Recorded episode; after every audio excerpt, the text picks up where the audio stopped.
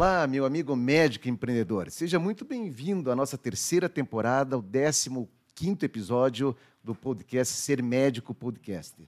Essa terceira temporada, nós temos aqui como parceiros estratégicos do podcast Ser Médico, Hospital Ipo, Eco Medical Center, o pessoal da One Way Production, que é uma plataforma de podcasts profissionais, o pessoal da X People, em termos de branding e posicionamento. Temos também aqui é, que agradecer os nossos apoiadores, são nossos patrocinadores. A Petwell, que é uma healthcare voltada à saúde animal, na área de veterinários, na área de pets, ok? Vale a pena vocês conferirem. Temos também Pironte Advocacia. Hoje eles estão com foco de atuação muito grande na LGPD, que é Lei Geral de Proteção de Dados para clínicas e para hospitais. E temos também é um parceiro nosso já de longa data lá do hospital, que é a ConectaDoc, é a plataforma de telemedicina, enfim, de vários outros projetos voltados à saúde. Ok, pessoal? Muito obrigado a todos vocês. Hoje nós estamos aqui o Dr. Rodrigo Pironti, um advogado, especialista em lei geral de proteção de dados, compliance, programas de integridade para hospitais, para clínicas. Doutor Rodrigo, seja muito bem-vindo. É um grande prazer, César. Parabéns pelo podcast que leva informação de qualidade a todos os médicos e a comunidade interessada. Vou começar aqui sabendo um pouquinho do teu background. Quem é o Dr. Rodrigo Pironti? Bom, é sempre, é sempre difícil né, nós falarmos de nós mesmos, mas é, eu iniciei minha carreira no poder público, fui por quase seis anos procurador do município e é, acabei enveredando para a carreira privada e desde então eu trato de controles internos, compliance, principalmente gestão de riscos dentro de programas de integridade, gestões de crise e naturalmente neste cenário a Lei Geral de Proteção de Dados acabou sendo uma vertente normal aí na minha atividade, né? É, desde sempre eu gostei do viés acadêmico, né? Então desde cedo eu fiz o meu mestrado, meu doutorado e depois, aos 33 anos, o meu, meu pós-doutorado fora do país, na Complutense de Madrid, e retornei ao Brasil com esse background de compliance, proteção de dados e gestão de riscos às instituições privadas. Rodrigo, vou te chamar de Rodrigo. Claro que sim. Tá bom? O que é Lei Geral de Proteção de Dados? O que é isso? Como é que surgiu? Fale um pouquinho da história da Lei Geral de Proteção de Dados. Como é que e depois, se você puder dizer como é que nós estamos hoje? Maravilha. Então, a consequência natural da sociedade moderna é que o trânsito de dados esteja naturalmente envolvido em todas as relações humanas. Né? A gente não pode negar tudo hoje passa pelos nossos celulares, pelos nossos tablets, pelo nosso computador. Então, a vida social está digitalizada e, em razão disso, os nossos dados estão expostos em várias plataformas, em vários controladores de dados. Né? Portanto, várias empresas detêm os nossos dados. Nós não nos relacionamos com o outro e com as empresas sem a concessão de dados. Né? Então, é, desde o arrasta para cima no Instagram, que a gente vê todos os dias, quando a gente faz a inscrição para um cursinho gratuito, até a compra de um medicamento, nós precisamos naturalmente é, transacionar dados. Né? E, portanto, o tratamento de dados é algo normal. Isso veio, portanto, a origem da Lei Geral de Proteção de Dados no país veio muito pela evolução da sociedade, é, pelos grandes vazamentos que nós tivemos aí, né, em razão de processos eleitorais, por exemplo, é, nos Estados Unidos, a Lei Geral é, de Proteção de Dados no âmbito da União Europeia, que é a famosa GDPR, também já tratava desses temas em razão principalmente das fake news, dos vazamentos de informação, do tratamento inadequado de dados dos particulares para manipulações, por exemplo, de pesquisa. Então, vários fatores influenciaram a legislação brasileira, que hoje é uma legislação vigente já desde 2018, né, e que afeta a todos de maneira equivalente, né, a todos aqueles que são controladores de dados. E aí você me perguntaria, quem são os controladores de dados? São as pessoas jurídicas de direito público e privado, portanto, clínicas, hospitais, é, também as instituições públicas de vários setores, as empresas estatais é, e as pessoas físicas que têm a decisão sobre os dados. Então, um médico que atue de maneira individual no seu consultório, ele é controlador de dados dos seus pacientes, né? Ele age como controlador de dados. Um médico que atua em determinado hospital, ele pode ser considerado co-controlador do dado junto com a pessoa jurídica que efetivamente é, manipula esse dado e trata esse dado. Portanto, na relação do médico com os seus pacientes, a Lei Geral de Proteção de Dados é comumente é, é utilizada. Rodrigo, você é um expert no assunto, só que vou dar um time aí, um timeless, né? dentro da nossa, da nossa linha aqui. Deixa eu entender uma coisa aqui. É, o Brasil, é, desde a, talvez de 2011, né, começou com as primeiras movimentações com essa lei geral, não é isso? É. Nós... E foi aumentando, foi gradualmente, não é isso? Sem dúvida. As discussões iniciais As discussões. sobre a lei, elas datam realmente de é, início ali é, da, de 2010, 2011, principalmente, em razão de inúmeros projetos legislativos, discussões, não só no âmbito político, mas também no âmbito social, audiências públicas é, e é, movimentações sociais de todo gênero. Né? Se a gente for retomar o processo histórico, talvez até um pouco antes, né, nós já temos aí um embrião dessa discussão mais efetiva, né, em relação a não só os dados, mas a gestão de riscos, de maneira geral, das instituições público-privadas. De qualquer forma, é, isso realmente ganhou o corpo, né, com é, principalmente é, os processos eleitorais, não só no âmbito nacional, mais em âmbito internacional, onde né, 2016, isso, né, onde com, nós tivemos com Trump, ali, com Trump, com outras discussões, as redes sociais, né, e a influência das redes sociais forte nesse, fortes nesse processo, e aí tudo isso desencadeou na vigência da lei a partir de 2018, 2020 efetivamente, que ela teve dois anos de vacácio legis, que é o tempo para a gente se acostumar com a lei, mas em 2018 ela foi publicada e promulgada. Ok. E, e hoje como é que nós estamos? Hoje nós estamos aí no mês de julho, vou pontuar aqui, né, de 2022.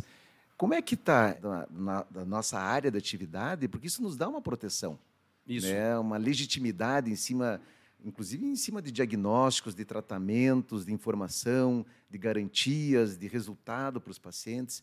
É isso? Sem dúvida. Vamos lá. Para que eu não seja aqui é, o anunciante do apocalipse, né, para que eu consiga trazer para vocês boas notícias, então vamos lá. A LGPD não é uma legislação que impede o tratamento do dado pelo médico. Boa. Não é uma legislação que deve assustar num primeiro momento, porque ela é uma legislação que procura aculturar o bom tratamento. Então, qual é a grande dica que eu traria para os médicos? Bom, ou para os hospitais, clínicas, ou seja, todos aqueles que, é, de certa forma, tratam dados dos pacientes. Né? É, porque aqui nós temos também terceiros que atuam como operadores de dados. Né? Então, você tem aqui inúmeras relações do médico com terceiros que acabam funcionando como operadores, empresas contratadas que acabam é, registrando prontuários eletrônicos ou até mesmo os planos de saúde, etc. Ou seja, você tem uma, uma comunidade que está envolvida nesse tratamento. Bom, qual é o cenário então? O cenário é preocupante, Pironte. Eu tenho que gastar muito com isso, eu tenho que me preocupar em fazer um programa extraordinário, mas eu tenho uma clínica muito pequena, eu sou um médico aqui que atuo no meu consultório, né? eu não sou um grande hospital. Bom, vamos lá. Independentemente do cenário em que você atue, o que você precisa é não se omitir. Essa é, é a primeira grande dica que eu daria. Você não pode fingir que a legislação não existe. existe então, tá ela existe, está aí, é obrigatória e você precisa ter tratamento de dados adequados no seu trabalho, né? seja consultório, seja uma grande clínica, um grande hospital. Dentro disso, o que você precisa fazer? O mínimo necessário, que é conhecer os tratamentos que você realiza, gerenciar os riscos desse tratamento e é, demonstrar as bases legais. Essa é uma grande dica, César. Você não está proibido, Bacana. César, como médico, de tratar um dado do teu paciente, desde que você tenha uma base legal respectiva. E o mais importante, que é uma dica que eu tenho dado, veja, Hoje nós já implementamos mais de 150 projetos de proteção de dados em todas as estruturas, desde grande, grandes multinacionais a é, grupos pequenas, de saúde. Pequenas startups, vários grupos de é. saúde, vários hospitais, várias clínicas. E qual é o, a, assim, a grande preocupação que eu tenho? Né? Gru grandes grupos farmacêuticos nós já fizemos, e etc. Ou seja, onde há um trânsito de informações sensíveis de pacientes, pessoas físicas, né? portanto, importantes. Então, qual é a grande dica que eu daria? Nem tudo é consentimento. Uma grande preocupação que eu tenho na área da medicina e na área da saúde, principalmente, é que boa parte das consultorias que não conhecem a LGPD acabam vinculando o médico a buscar o consentimento do seu paciente para tratar o dado.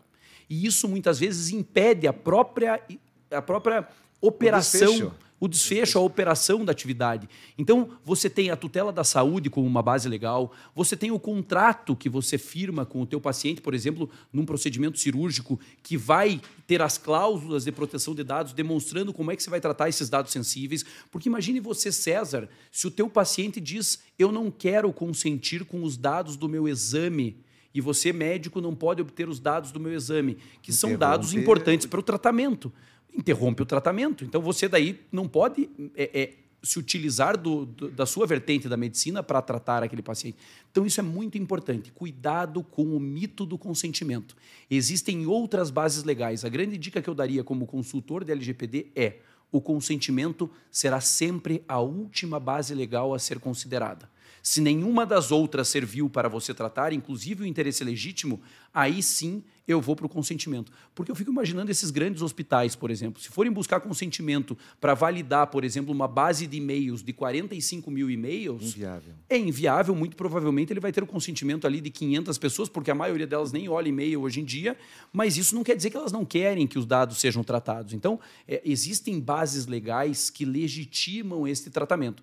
É claro que eu estou falando aqui de maneira genérica. Nós teríamos que analisar caso a caso para adequar a base legal. Mas o mito do consentimento é uma dica importante. Rodrigo, então, assim, de uma forma bem simples, objetiva, prática, se eu tenho uma clínica, tá? um lugar que eu atendo, se eu tiver ali uma, algo, algo documentado, que eu tenho uma consultoria, uma preocupação com a proteção dos dados do paciente, já é um caminho. Sem dúvida nenhuma. Eu te diria que é um grande caminho. É, independente de eu ainda já ter todo o programa pronto, ou seja, às vezes todos já todos os softwares regulamentados, enfim, já existe uma preocupação, uma ciência do processo. É, sem é dúvida, válido. sem dúvida. O que você precisa é demonstrar que você não se omite, gerenciar os riscos do procedimento. Porque você, César, não pode impedir um vazamento de um dado de um paciente.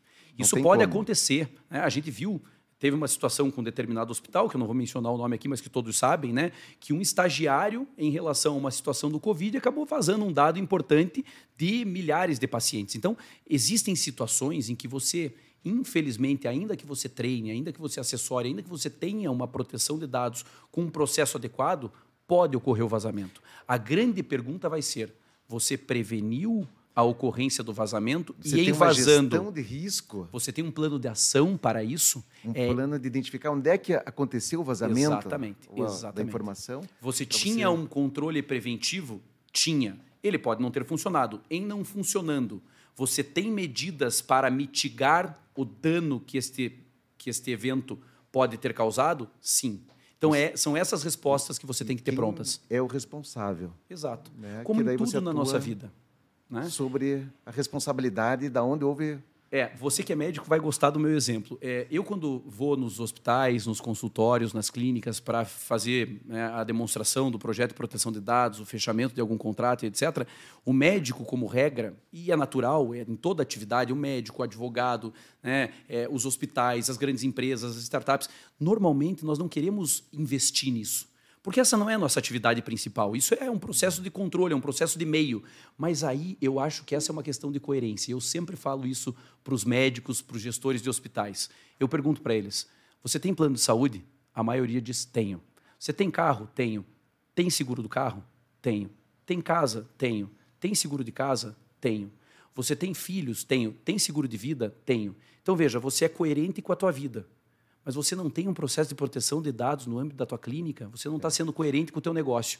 Então é muito importante, porque o projeto de proteção de dados, ele precisa existir mesmo que você não ache que você está usando no dia a dia, mas porque quando você precisar, é um seguro para a tua clínica, é um seguro para o teu hospital. É sensacional, Rodrigo. Aqui, é, no primeiro momento, a gente fica preocupado, né? mas é, preocupado, eu digo assim, de uma maneira geral, não que a gente já faça algo que não seja correto, mas é que realmente é um assunto muito sensível, né? dados dos pacientes. E isso chama a atenção dos médicos. Então, da maneira como você está colocando aqui para nós, de uma forma assim muito simples, que a lição de casa é, né, primeiro, ter ciência da Lei Geral de Proteção de Dados e, se possível, já dar início né, aos passos, a um programa que vai te dar uma prevenção. Para depois não ter que correr atrás e ter que ficar consertando algo que, de repente, poderia ter sido evitado. É isso. É isso, é né? É isso, sem dúvida. E veja como isso é importante, César. Eu vou te dar um exemplo aqui rapidamente. É, esses dias eu fui fazer uma aquisição de um medicamento não controlado numa determinada farmácia. Por uma questão ética, não vou mencionar o nome. Né? É, mas fui comprar um medicamento, um paracetamol. Né? Um medicamento que pode ser vendido para qualquer um, sem qualquer controle, etc. E eu entrei nessa farmácia e, ao pedir o medicamento paracetamol, o atendente da farmácia me disse: Olha, em nome da Lei Geral de Proteção de Dados, ele, ele estava falando isso. Essa farmácia, inclusive, vários dos nossos ouvintes aí devem ter participado do mesmo evento já. que eu. Já devem ter ido nessa farmácia. Agora eles pararam com isso. Mas eu fui na farmácia e eles diziam assim: o atendente dizia, em nome da Lei Geral de Proteção de Dados, eu preciso coletar a sua biometria, a sua, sua digital, né, para que eu possa fazer aqui a venda, acessar o seu cadastro e ele dar o desconto do paracetamol. Eu falei, olha, eu não quero desconto, eu não quero entregar um dos meus dados mais sensíveis. Talvez hoje, depois da identificação facial, né, a identificação biométrica pela digital seja o teu dado biométrico mais, um dos mais sensíveis. Né? E eu falei, olha, eu não quero te dar a digital para comprar um paracetamol, não tem nenhum sentido. E ele falou, olha, mas é que se você não me der a digital, eu não posso fazer a venda. Então, veja, é, e aí eu saí da farmácia indignado, não comprei, porque realmente ele não fazia venda. Eu saí da farmácia indignado e eu fiquei pensando o porquê daquela exigência. Muito provavelmente, quem orientou esta farmácia a fazer esse processo disse o é seguinte: olha, para eu saber que o Pironte é o Pironte, que o Rodrigo Pironte é o Rodrigo Pironte, eu preciso da digital dele. Uhum. Porque assim eu comprovo que ele consentiu com o tratamento do dado do cadastro dele, porque ele, ele ofertou a digital e eu sei que na venda do paracetamol eu tratei e-mail, telefone, RG, endereço. Ou seja, eles achavam que o consentimento era necessário. Eu saí tão indignado dali que eu escrevi um artigo no meu LinkedIn e o nome do artigo está lá até hoje. Quem quiser, vai lá no meu LinkedIn e acha. O nome do artigo era E quando quem precisa de remédio é a farmácia. E aí eu falei: olha, por que, que vocês não precisam coletar um dado biométrico para vender um paracetamol? E depois disso, claro, é, vários desdobramentos, né? E, e, e, a gente que escreve sobre isso há muito tempo, tem vários conhecidos, eu copiei um monte de gente do LinkedIn. Fato é que duas semanas, três semanas depois, essa farmácia teve uma multa aplicada por um órgão de defesa do consumidor e mudou em todo o Brasil o procedimento que estava realizando de coleta de biometria. Hoje você vai nessa farmácia, compra o paracetamol sem a necessidade de biometria. Então, veja como isso é complexo. Por uma orientação muitas vezes equivocada, você causa um prejuízo reputacional enorme, nesse caso reputacional e financeiro, né, a determinada farmácia. Então, por isso que eu digo que este é um seguro, né? Ter um bom processo te evita dano patrimonial, financeiro e também reputacional. E eu não sei, eh, eu percebo pela tua atuação médica, né, te conheço e portanto sei que a questão da reputação do médico é fundamentalmente importante, mas eu imagino que a maioria dos médicos, como você, também se preocupam com a situação reputacional, porque o nome do médico é tudo, né? Ou seja, é, é isso que o médico vincula. E aí a gente entra na ideia de integridade, etc. E tal. Então veja como é importante. Quero aproveitar aqui, você falou integridade, né? E a integridade está muito ligada com a questão de valores, de ética. Queria que você falasse para nós assim, qual é a importância hoje da integridade para as instituições de saúde, do, do compliance. Sim. Eu sei que você está com o tempo corrido, nós temos pouco tempo, assim, de uma maneira geral. Não, tranquilo. Isso, é, para mim, é, é, é, muito caro falar sobre isso. Né? Eu, eu, tenho um prazer enorme de falar sobre compliance, porque, afinal de contas, tem alguns livros escritos sobre esse tema. De LGPD eu tenho dois de compliance, se não me engano, são mais de cinco já de controle Depois interno. o nome dos livros, eu quero colocar aqui, tá, tá bom? Vai ser um prazer, é, vai ser um prazer. Bacana. E, e, e, bom, a ideia do compliance, na verdade, ela vem deste aculturamento ético, né? É muito interessante se nós formos estudar, por exemplo, os relacionamentos humanos, né, as interações humanas, nós vamos ver, por exemplo, com teóricos como Dan Ariely, que é um teórico que eu gosto muito, que é um estudioso da irracionalidade, esses teóricos dizem que a corrupção, os desvios éticos no ser humano são normais. Né? Então, Dan Ariely, por exemplo, diz: todos nós, eu, você, César, todos nós temos desvios éticos. A grande Diz que- diferença. diz que já nascemos assim, né? Já nascemos assim. O ser humano é egoístico por natureza, tem Isso. desvios éticos por natureza. A grande diferença é se o meu desvio ético pironte, no caso concreto, vai me levar, por exemplo, a pegar uma mala de 500 mil reais. Então a gente só vai saber que o nosso desvio ético é grave o suficiente para cometer um ato de corrupção ou um, uma- um ato antiético, né, é, irregular perante um colega, etc., se nós formos colocados diante de uma situação A, B ou C. Por isso, o processo de integridade é tão importante no âmbito das instituições de saúde. E eu nem vou falar sobre, por exemplo, os aspectos objetivos, né? que são, por exemplo, hoje, para você obter um financiamento, para você obter, por exemplo, para você sabe muito bem disso, uma né? licitação, ou ainda nos processos de M&A, né? uma due diligence, uma venda de uma empresa, etc., para você passar por esse processo de governança, Governança. de avaliação de governança, o compliance é 100% necessário. Nem vou entrar nesse mérito, Mas na parte porque... interna. Isso, mas na questão interna, relacional, que eu acho que é onde a gente tem que mudar, né, a cultura. É, o compliance ele é fundamentalmente importante porque ele vai trazer regras objetivas de conduta. Não há mais dúvida sobre qual a conduta esperada do gestor. Eu acho que essa é a maior, é, assim, eu diria, é, o, é o- é o grande, a grande virada de chave do compliance dentro de uma instituição. Não há mais dúvida sobre os critérios éticos. Então, na Lava Jato, eu, por estar em Curitiba, com escritório em Curitiba, participei de várias, vários processos, várias discussões no âmbito da Lava Jato. Eu percebi o seguinte: ali, boa parte dos colaboradores dizia, mas essa era a orientação que eu tinha. Eu fazia porque não podia fazer diferente. Então, se o tone from the top, que é né, a orientação que vem de cima, né, vier já do ponto de vista ético, com as, as bases conceituais de conduta necessárias, aí você não tem nenhum tipo de dúvida sobre qual é a conduta que você tem que aplicar no teu dia a dia. O teu paciente ganha com isso, você ganha com isso, os teus colaboradores ganham com isso.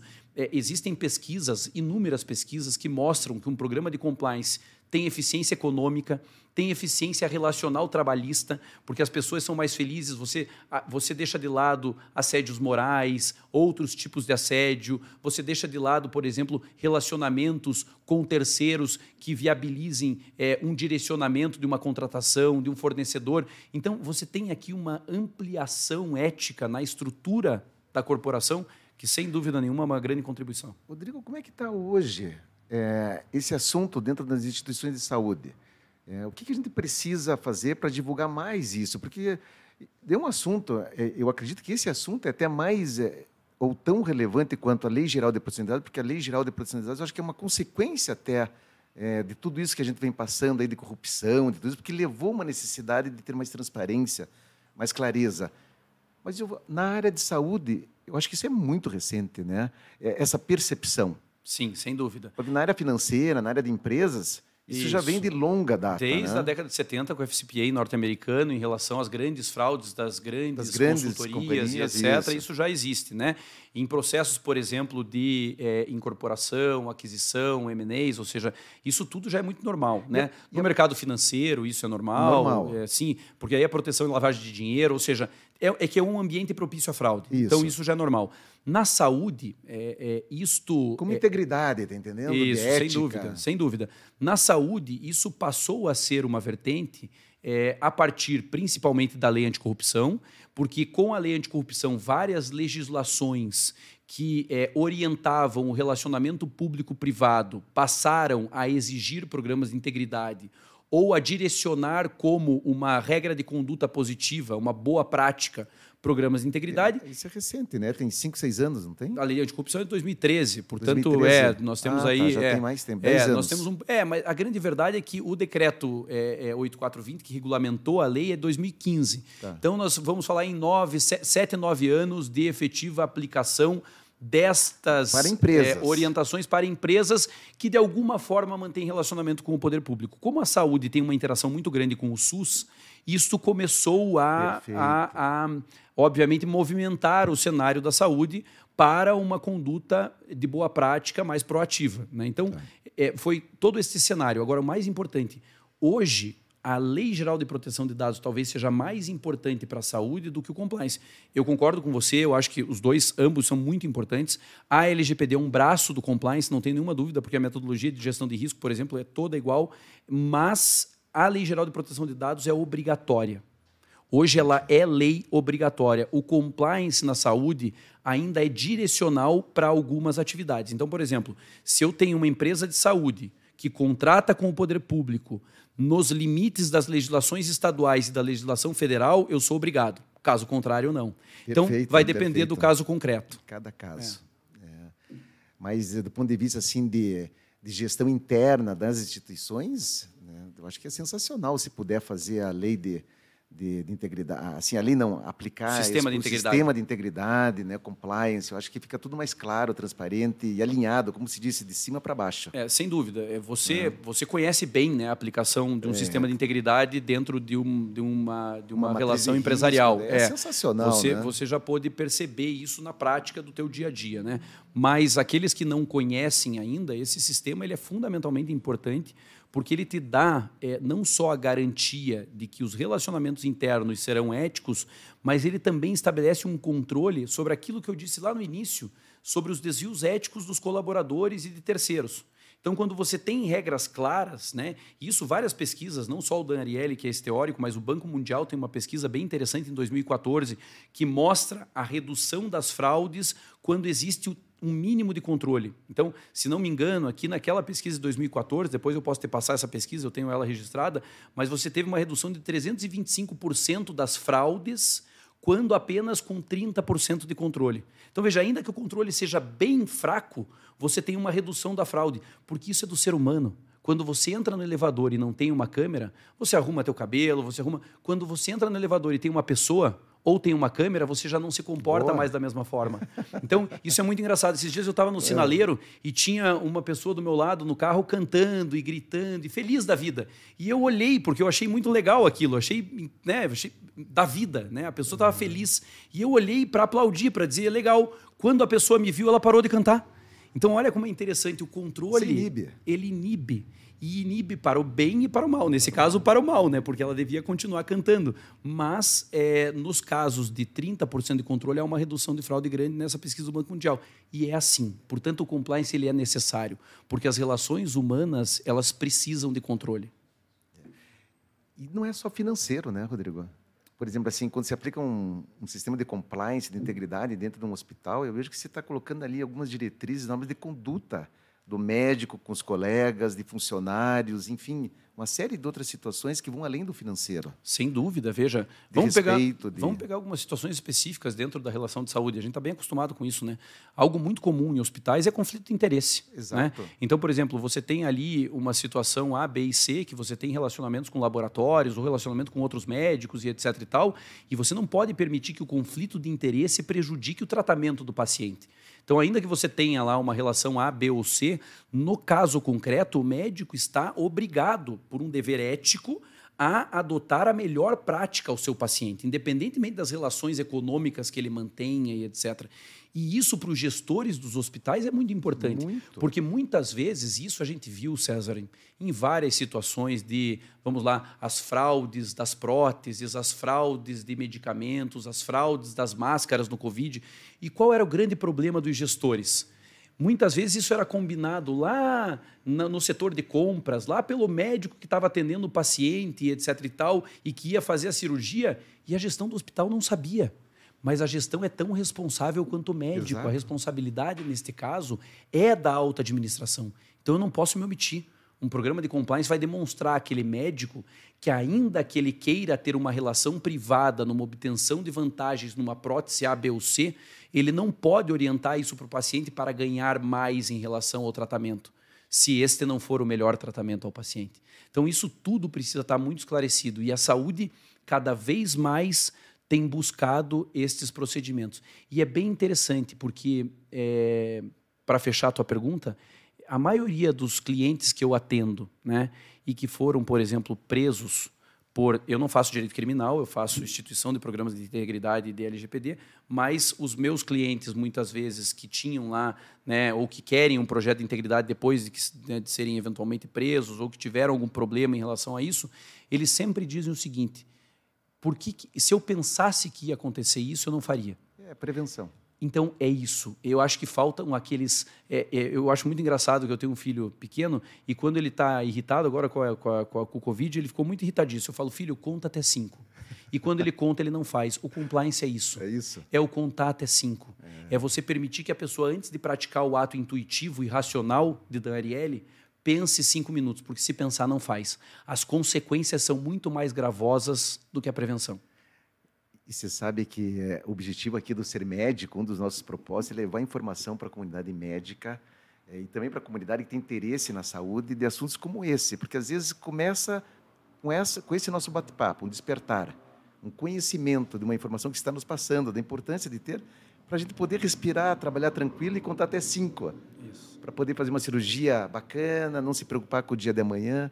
Show! Muita informação. Eu tenho certeza aqui que todos nós aproveitamos muito. Obrigado, Rodrigo. Eu Mas eu não poderia deixar de encerrar aqui sem fazer uma brincadeirinha que a gente faz com todo convidado aqui. Eu vou fazer com você. Tá? É um, claro que sim. uma coisa bem rápida. E como eu sei que você é um cara estudioso, você é um autor de várias obras de, que você gosta de ler, pergunto para você, sugestão de um livro que te impactou. Antifrágil, do Nassim Taleb. Nassim Taleb. Isso. Gosto muito desse livro. Da trilogia A Lógica do Cisne Negro, Antifrágil e Skin in the Game, o Antifrágil, para mim, é o melhor. Como Show. crescer em momentos de crise. É, quem não leu, vale a pena. Isso aí. Né? Um filme que vem na cabeça. É, o que vem na cabeça é Top Gun, porque sensacional, super recente e sensacional. É, agora, um filme que eu gosto muito é Forrest Gump. Que bacana. Né? É, realmente disruptivo, né? resiliente. Sim, né? Bacana. Um lugar. Um lugar é a minha casa. Que bacana. Família? Família, tudo. Tudo, 100%. Continua essa sentença. Tempo é? Tempo é vida. É, estamos vivos aqui, vamos aproveitar é cada vida, segundo. Sem dúvida, sem dúvida. E valorizar. É, eu acho que é fundamentalmente importante, até pelo, pelo, pelo conceito do ser médico. Né? É, nós percebemos muitas vezes que a vida é muito é, é ela passa muito rápido e muitas vezes nós não nos dedicamos como devíamos, deveríamos a ela, aos nossos filhos, aos nossos amigos. Então, a vida é muito mais do que a correria do dia a dia. Né? A gente tem que tentar sempre voltar para essa premissa. Que bonito, bacana, isso aí. Você sabe que a gente reflete, é, acaba refletindo muito sobre o tema, ser médico, já passou para ser humano, né, que não é só ser médico. E eu vejo que hoje nós temos assim muita complementariedade, sinergia com outras áreas, por exemplo, a área do direito. Né? Como é importante o médico ter uma rede de relacionamento com colegas da área de direito, para que possam trocar ideias, expandir e serem cada vez melhores no que eles fazem. Então, eu te agradeço mais uma vez, meu amigo né, Rodrigo Pironte, por estar aqui. É uma tarde espetacular. Convido você a assistir, então, mais uma vez esse episódio. Eu tenho certeza aqui que o Dr. Rodrigo colocou vários insights, várias citações, assim, várias experiências que ele teve, alguns cases que ele comentou, que eu tenho certeza que assim como que agregou para mim alguma informação, vai agregar para você também. Ok? Rodrigo, obrigado. César, muito obrigado. É, quando convidado, saiba que eu venho sempre não só pela nossa amizade, mas é, pela qualidade do teu trabalho como médico e agora como interlocutor de boas práticas e do relacionamento médico com o seu paciente. Parabéns pelo trabalho. Obrigado, obrigado, Rodrigo. Tamo junto. Maravilha. Abraço. abraço.